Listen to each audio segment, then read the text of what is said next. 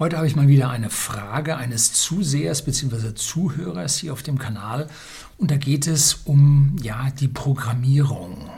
Er hat sich da im Selbststudium eine Menge angeeignet und fragt nun nach seinem beruflichen weiteren Werdegang. Ich kann da natürlich nur meine Meinung dazu sagen. Ratschläge selber will ich nicht geben, weil man sich dann so verantwortlich dafür führt, fühlt, was derjenige dann tut. Und da möchte ich dann doch nicht so tief in das Leben eines Menschen ja, eingreifen. Wenn ich es überhaupt kann, hört man mir vielleicht auch gar nicht zu. Also nicht zu viel Stress. So, ich persönlich habe in meinem Leben Hunderttausende an Zeilen Code geschrieben und die Menge Zeilen sagt nichts über die Güte des Codes aus. Aber ich war einer der ganz wenigen damals im Neuland, der codieren konnte. Und einen Großteil meines Codes habe ich damals in und für die Automobilindustrie, Fertigungsindustrie geschrieben und zwar in Fortran. Ja, wer kennt das noch? Formula Translator, eine der ersten Programmiersprachen. Ja, keine dynamische Allokation von Speicher und so, aber unglaublich mächtige und schnelle Rechenfunktionen für die damalige Zeit. Dann ging es weiter nach C, und dann Unix-Umfeld, da gab es noch kein Linux, das war alles Unix. Und dort auf Sun Solaris, auf IBM AIX meistens programmiert. Und dann von dort aus weitergehend zu C. Bloß da habe ich nicht mehr so viel gemacht, weil ich dann ja abging ins Management und dann die Karriereleiter rauf zu IT-Outsourcer und so weiter. Also da habe ich also relativ viel programmiert und ich glaube, ich habe mal ein Video gedreht über meine Programmiersprachen. Gebe ich Ihnen unten einen Link in den Show Notes, wie so auf Neudeutsch gerne heißt. So, jetzt kommen wir dann zu der Mail und den Fragen, die dieser Zuhörer, Zuseher an mich richtet. Und jetzt kommt das Intro. Bleiben Sie dran.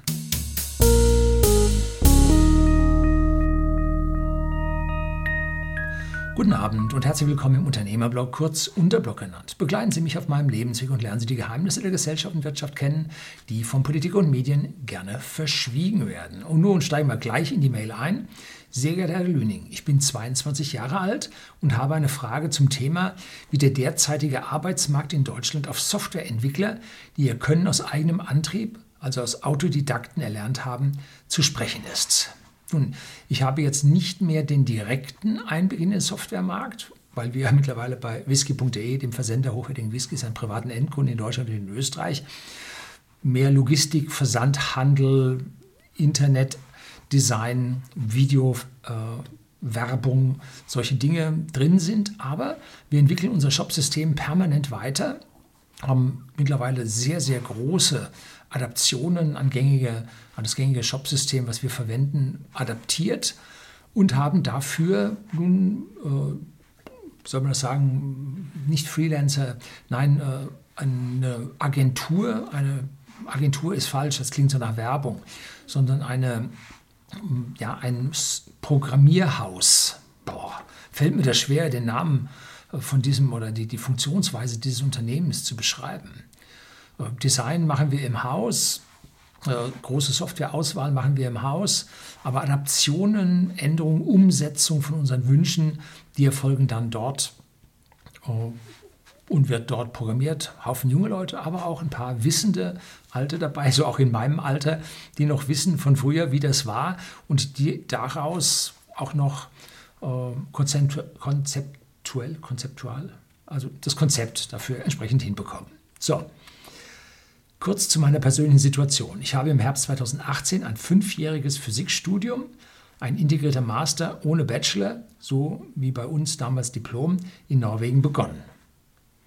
Da Norwegen ein digital fortschrittliches Land ist, habe ich schon im ersten Semester einen obligatorischen Einführungskurs in berechnungsorientierte Programmierung mit Python gemacht. In Deutschland hätte es an dieser Stelle nicht gegeben. Also Python ist heutzutage wichtiger denn je eigentlich die wichtigste Programmiersprache, die man haben muss.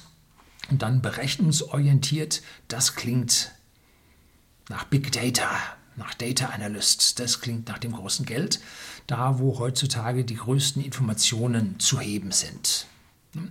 Als Deutscher aus dem Altland ohne Vorkenntnisse in der Informatik, ja, in der Schule gibt es das nicht. Ne? Na, gibt es nicht.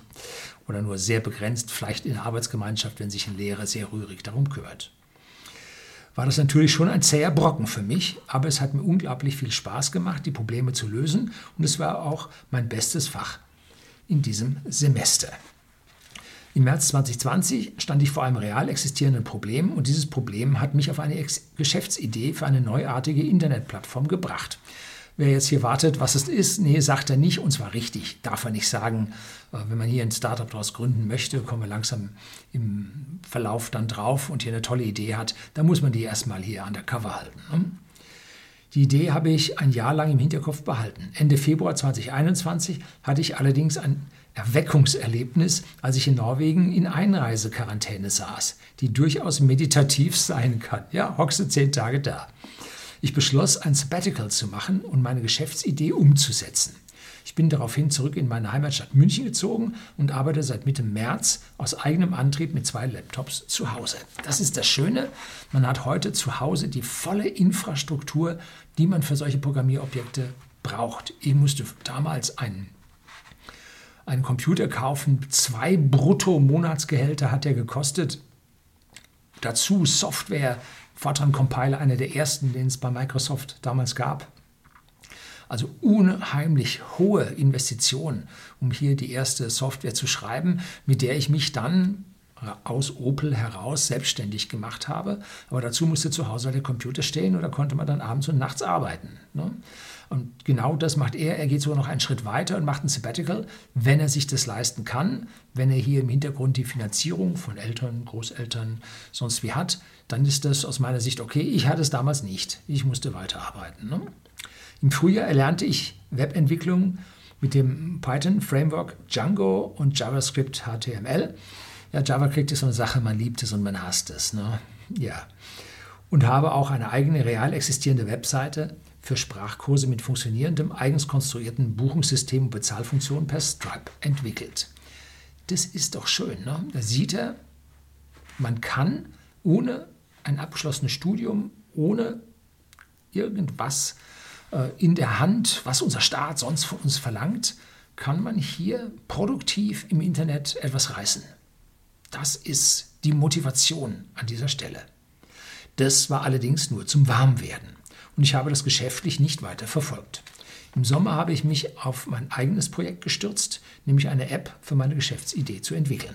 Ich habe mich für Android Studio und Java entschieden und konnte auch nach einem Monat zäher Übung schon die Basics, um richtig anzufangen. Nun bin ich gerade mittendrin in der Entwicklung der App. Ich hatte im Studium Maschinenbau, Studium Grundstudium, Erweiterungsstudium war dann Luft- und Raumfahrttechnik. Im Grundstudium damals an der Technischen Hochschule Darmstadt, heute Technische Universität Darmstadt. Da habe ich natürlich meinen Fortran-Kurs gemacht, was für Ingenieure damals Pflicht war. Ich glaube, das war ein Pflichtkurs und in den kam man nicht weiter. Und damit konnte ich diese Programmiersprache, aber es gab da so ein Büchlein, mit dem lernte man. Ne? Dann gab es beim Compiler nein, eine Hilfefunktion gab es nicht. Aber es gab Fehlermeldungen und aus denen bekam man dann schon so ein bisschen was raus. Und dann hat man hier und wieder auch mal eine Fehlermeldung gefunden, die echt oder einen echten Fehler gefunden, den man dann äh, gemeldet hat. War damals noch vergleichsweise schwierig. Haben wir dann später im Unix-Umfeld, wo wir dann die ersten E-Mail-Funktionen hatten, meine erste E-Mail, das habe ich so 88, 89 geschrieben und diese Entwicklung mit Fortran auf dem PC, das war so 86, ja ungefähr. Ähm, da war es dann relativ schwierig, hier dieses Wissen sich anzueignen und das meiste ging über irgendwelche ja, Bücher, um, die man aus USA bestellen musste, weil es die bei uns nicht gab. Da wartete man dann acht Wochen und dann war das Ding schweineteuer. So, das war eine harte Geschichte. Und er hat nun nach einem Monat zäher Übung die Basics jetzt da schon drauf. Und nun bin ich gerade mittendrin in der Entwicklung der App. Falls Sie sich fragen, wie meine Arbeitsweise aussieht, zunächst schreibe ich auf, was ich entwickeln will. Ja, Top-Down-Prozess ganz, ganz wichtig. Wenn man nicht weiß, was man entwickeln will, einfach mal losprogrammiert, das geht einfach in den Graben. Ne? Dann suche ich auf YouTube, Google, Quora, How to XYZ. Also, wie mache ich das? Dann mache ich, mache ich nicht. Dann konsumiere ich YouTube-Tutorials, um mit dem Thema warm zu werden. Dann fange ich mit meinem eigenen Projekt an, lasse aber dasselbe Tutorial nebenbei laufen und abstrahiere das auf mein Problem. Genau das ist die Arbeitsweise, wie man sich heute in dem digitalen Neuland bewegt. Man wälzt nicht die riesendicken Schinken und versucht Funktionskataloge da durchzublättern, sondern nein, irgendeiner hat es irgendwo auf der Welt und sei es ein Inder im schlechten Englisch gelöst, dann schreibt er das, äh, macht ein kleines Video, verwackelt, sonst wie, packt es auf YouTube. Den Anreiz dafür hat er, dass er im Gegenzug Fragen bekommt, Antworten bekommt, aber auch ein bisschen Werbung und Geld dafür bekommt. Und auf der anderen Seite ist der Vorteil, man hat das und wenn man dann irgendwas Tolles gefunden hat, dann schreibt man das da auch rein. Manche Leute haben ein richtiges Geschäftsmodell entwickelt.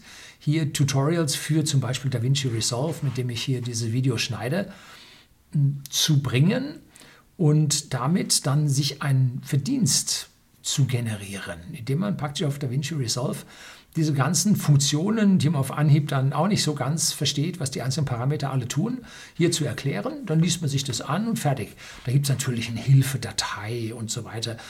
Pah, wer schaut da noch rein? Niemand, ne? Also gut. Und genauso mache ich das an. Mache ich das auch. Daraufhin ist der Arbeitsschritt schon in meinem Skillset eingegangen. Man lernt das und hat das drin. Man kennt dann diese Funktion, man weiß, wo sie ist. Und bleibt dort in der Regel auch. Ja, also wer ausreichend großen Kopf hat, der das alles behalten kann. So lernt man. Learning by doing. Im Zweifel schaue ich dasselbe Tutorial nochmal oder gehe zu meinem archivierten Code zurück. Ja, man schaut das nochmal. Hm, das ist nichts Negatives, das zeugt nicht, dass sie schlecht wären, sondern einfach, man hat die Möglichkeit, das nochmal zu schauen man schaut es nochmal und entdeckt auf einmal zwei, drei Worte, die er da gelassen hat, denen man vorher gar keine Bedeutung beigemessen hat. Und auf einmal haben diese Worte Bedeutung. Wie, genau, wie heißt es immer so schön, ein Buch liest man erst das zweite Mal richtig, weil man dann das grundlegende Wissen hat und dann die Feinheiten beim zweiten Durchgang durch das Buch dann bekommt.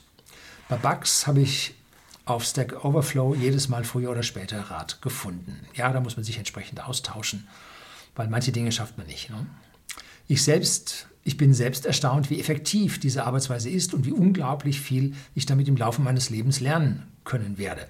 Es ist sowieso das schönste Gefühl, wenn man einen Arbeitsschritt zuerst nicht kann und nach zäher Übung dann plötzlich doch. Ich habe so das Gefühl, meine Berufung in der Softwareentwicklung gefunden zu haben. Selbst im Familienurlaub habe ich die Hälfte der Tage gearbeitet. Ja, aber trennen Sie sich nicht zu weit von Ihrer Familie, sonst haben Sie keine mehr. Also Programmierer neigen dazu, Zeiten zu überziehen und introvertiert zu arbeiten. Stellen Sie sich eine Uhr, sprechen Sie das mit Ihrer Familie ab. Hm? Damit hier keine äh, Klüfte entstehen. Sie müssen da kompatibel zur Gesellschaft bleiben. Diese Nerds, die da im Haufen Popcorn und Chips äh, nachts äh, in ihrer Programmierbude sitzen, sind häufig zwar nicht einsam, weil sie mit anderen digital kommunizieren, aber sie sind menschlich einsam. Da müssen sie aufpassen. Das ist ein Eck, das ist nicht ganz einfach. Da jede Geschäftsidee mehr oder weniger stark vom Glück abhängt, ja, kann ich zustimmen. Und wenn die eine nicht klappt, dann machen sie die nächste. Und wenn die nicht klappt, machen sie die übernächste. Und Glück hat auf die Dauer nur der Tüchtige. Wenn Sie also Ihre Wahrscheinlichkeiten, dass es klappt, erhöhen, indem Sie mehr äh, machen ne, mehrere Ideen ausprobieren, dann wird das was werden. Ne? Bis wir hier unseren äh, Whisky-Versandhandel, whisky.de, den Versender hochwertigen Whiskys an privaten Endkunden in Deutschland und Österreich gefunden haben, haben wir vorher zwei andere Anläufe gemacht. Da ist man zwar nicht pleite gegangen, aber es war klar, dass man damit nicht äh, so weit kommt, mit Selbsterfüllung, mit Geld verdienen, dass es Sinn gemacht hätte, dort weiterzumachen. Ne? Da muss man dann halt sich was anderes suchen. Ne? Da jede Geschäftsidee mehr oder weniger stark vom Glück abhängt, mache ich mir natürlich auch Gedanken über meine Zukunft. Da müssen Sie aufpassen, wenn das Ding jetzt funktioniert, dann müssen Sie wissen, ob Sie Programmierer sind oder ob Sie nachher Service machen können oder ob Sie weiterentwickeln können, ob Sie die richtige, die richtige für Testing, Error Correction und all diese Dinge sind oder ob man dafür nicht andere braucht. Ne? Also da muss man auch selbstkritisch sein, ob bei Ihnen die Kreativität des Programmierers die Sache ist, bei mir war es A, die Kreativität, aber auch die Liebe zum Detail.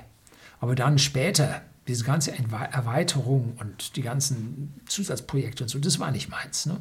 Da war ich dann mehr auf der kreativen und exakten Tätigkeit und nicht dieses ganze Projektkommunikation und so. Das nicht so sehr meins. Ne? Aber da muss man selber wissen, wo man steht und wo nicht. Ich sehe mehrmals täglich Stellenanzeigen für Softwareentwickler auf YouTube oder Stack Overflow. Falls meine Geschäftsidee nicht funktioniert oder ich Geld brauche, ist ein Job als Softwareentwickler sicher eine gute Idee. Da ich ein selbstkritischer Mensch bin, stelle ich mir durchaus die Frage, ob man mich ernst nimmt, auch wenn ich keinen formalen Studienabschluss in der Tasche habe. Für Bootcamps und dergleichen fehlt mir einfach die Zeit, da ich an einer eigenen Geschäftsidee arbeite und ich weitaus genug Ideen hätte. Ich habe immerhin fünf Semester Physik auf Anhieb bestanden, was nur zehn Prozent in meinem Jahrgang geschafft haben. Laut Studienplan lägen noch fünf weitere Semester vor mir, wo es in die Richtung Atmosphärenforschung gehen würde.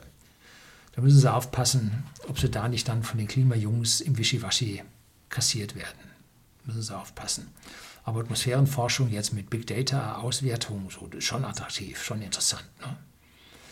Äh, weil ich meine Leidenschaft für Software erst nach dem Beginn meines Physikstudiums entdeckt habe, kam es mir nie in den Sinn, Informatik zu studieren. Und da ich weiß, dass ich alles, was ich können wollen würde, auch innerhalb eines Monats autodidaktisch hinbekäme, bin ich äußerst zuversichtlich, dass ich den Anforderungen des Arbeitsmarktes in der IT bereits entspreche. So, was macht denn Informatik im Studium? Da lernen Sie grundlegende Tätigkeiten, zum Beispiel Compilerbau. Ja, beliebtes Fach oder äh, numerische Methoden, Näherungsverfahren und so weiter. Dann diese ganzen riesigen Matrizenlösungen und all diese Dinge, Vektorräume und, und, und Differentialgleichung, nichtlineare Differentialgleichung, alles das lernen Sie, ist für an manchen Stellen auch sehr, sehr wichtig. Ja, keine Frage. Ich habe meine Differentialgleichung auch gelernt äh, heute brauche ich sie gar nicht mehr, aber ich habe ein Verständnis für Differentialgleichung. Ich habe ein Verständnis für die nichtlineare Umwelt, in der wir uns befinden. Der Mensch normalerweise denkt nur linear. Also es hat alles seine Vorteile, aber die Frage ist, ob Sie Compilerbau jemals brauchen werden. Python ist heute eine Interpretersprache. Compiler war früher sehr, sehr wichtig, weil die Computer so langsam waren. Heute sagt man, nö, kompilieren muss ich nicht, mache ich, äh, interpretative Geschichte. Äh, Prozessoren sind schnell genug und ja, zu 90 Prozent stimmt es auch, wenn es dann nachher zur Lösung von, von extrem großen Gleichungssystemen kommt, dann brauchen sie auch die Leistung. Also da äh, geht es dann nicht ohne das. Aber meistens gibt es diese riesigen Funktionsbibliotheken, die sie einfach nur nutzen müssen. Das ist zwar gut, wenn man weiß, was da drin passiert, aber ganz wichtig an dieser Stelle ist es dann nicht, weil sie ja diese Lösung bekommen. Sie müssen halt ein paar Zehntausend für irgend so ein großes äh, Berechnungssystem löhnen. Und dann sind diese Funktionen mit dabei, da haben sich Mathematiker darum gekümmert. Und dass sie jetzt da reinfriemeln und dieses ganz spezielle neue Funktion dann da machen, es wird doch eher darauf hinauslaufen, dass sie bekannte Funktionen miteinander kombinieren und daraus dann ihre Geschäftsidee realisieren. Oder auch, wenn sie irgendwo einen Job bekommen, dieses äh, realisieren können. Angenehm ist, dass das Ding, das Ding, dass die, der Arbeitsmarkt für IT bei uns so leergefegt ist, dass man hier ja kaum jemanden bekommt. Es gibt eine Menge Leute, die machen dann den Datenverarbeitungskaufmann, Datendingsbums, Daten jeden als Lehrberuf. Und da sind sie dann in kleinen IT-Firmen drin und kriegen beigebracht, was nun diese Firma für ihre Kunden, die auf diesen und jenen äh, Software-Systemen im Netz laufen, was die an Erweiterung brauchen, was man da programmieren kann. Dann kriegt man Kurse in Projekten, Projektverfolgung und so weiter. Und ich bin der Meinung, wenn Sie Python-Apps programmieren können, ein Framework äh, nutzen können und sich da selbst voranarbeiten, dass das für kleine und sogar mittlere Firmen direkt eine Einstellung ist. Ne? Der kann das, machen wir das. Was nicht schlecht wäre, ist, wenn Sie sich irgendwo noch einen zertifizierten ähm, Projektplanungsding, Kurs mit reintun, dass die Leute wissen, aha, der kann auch Projekt planen. Jetzt einfach sich selbst durch ein Projekt vernünftig durchzuwurschen, ist eine Sache. Im Team mit anderen gemeinsame Projekte zu machen, ist was anderes. Da sollte man auf jeden Fall etwas haben. Ohne das würde ich so etwas, dann würde ich sagen, aha, das ist ein Einzelkämpfer. Äh, ob der bei uns im Team mitarbeiten kann, weiß ich nicht. Also da würde ich dran denken. Und das Zweite, was ich noch dran denken würde, wäre, ein paar Systemkurse zu machen. wo ich jetzt zum Beispiel bei Microsoft einen Certified Engineer machen würde, wobei die in der App-Entwicklung nun überhaupt keinen Fuß in der Tür haben. Das läuft auf äh, Android oder äh, iOS. Aber ähm, sie haben sich jetzt hier das Android-Framework gesucht. Ich weiß nicht, ob es da die Cross-Entwicklungsplattform rüber zum iOS gibt.